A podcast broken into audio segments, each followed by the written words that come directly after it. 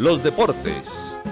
A las 7 y 47 de la mañana saludamos al editor de Deportes de la Patria, Osvaldo Hernández. Osvaldo, excelente jueves para usted. ¿Cómo se encuentra hoy? Directora, ¿cómo le va? Un abrazo para usted y para toda la audiencia, también para nuestro director encargado, asistente aquí, a Oscar Beymar Mejía, pendientes eh, de toda la información deportiva. Claro que sí, Osvaldo. Osvaldo, ¿cómo nos fue ayer en la Copa La Patria?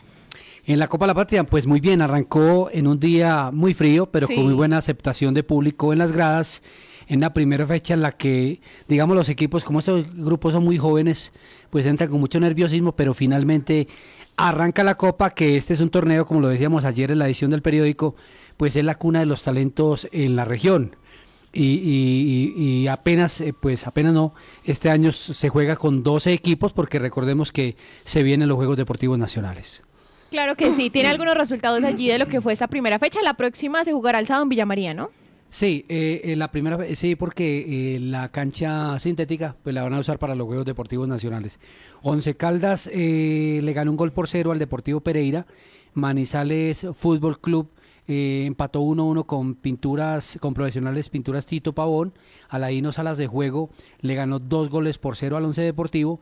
Manizales Fútbol Club A goleó 5-0 a la Academia Harlem Santiago. Eh, Formadores Materiales Caldas eh, le ganó tres goles por dos al Once Caldas B y eh, la Fiera Ideas venció tres goles por dos a la cantera Vive con Bienestar. Son los resultados de ayer. La próxima fecha va a ser el sábado en el Polideportivo de Villa María, sábado y, dom- y el próximo miércoles. El sábado hay dos, cuatro, hay cinco partidos y el próximo miércoles habrá uno más. Toda la programación está disponible en nuestro portal web, lapatria.com slash deportes, como las imágenes también que las pueden observar en nuestras redes sociales de La Patria Manizales.